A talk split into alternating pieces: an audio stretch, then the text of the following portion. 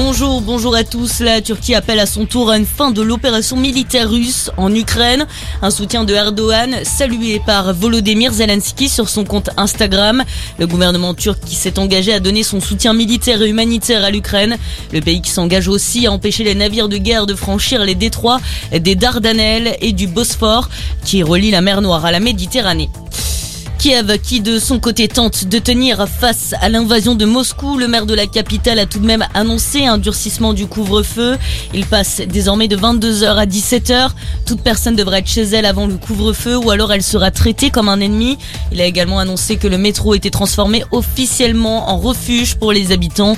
Le métro qui n'assurera plus sa fonction de transport.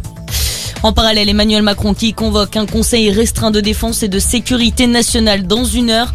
Le président de la République qui s'est exprimé ce matin sur le conflit russo-ukrainien lors de l'ouverture du salon de l'agriculture. Il a déclaré que la guerre est revenue en Europe. Les émotions sont vives à travers le monde et en France, des rassemblements sont prévus aujourd'hui. À Marseille, les manifestants se sont réunis au Vieux-Port, pancartes et drapeaux ukrainiens pour apporter leur soutien au peuple ukrainien. D'autres mobilisations sont organisées à Paris, Strasbourg ou encore Lyon. Dans l'actualité également, cette enquête ouverte à Nantes après que plusieurs jeunes femmes se soient faites piquer dans des discothèques. Des faits qui se sont déroulés dans plusieurs boîtes de nuit de la ville. Les victimes auraient eu des vertiges juste après cette injection.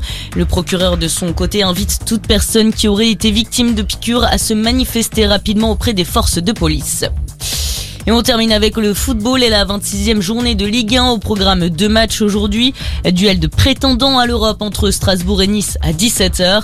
Et puis le PSG accueille Saint-Etienne à 21h. Hier, Rennes s'est imposé sur la pelouse de Montpellier 4 à 2.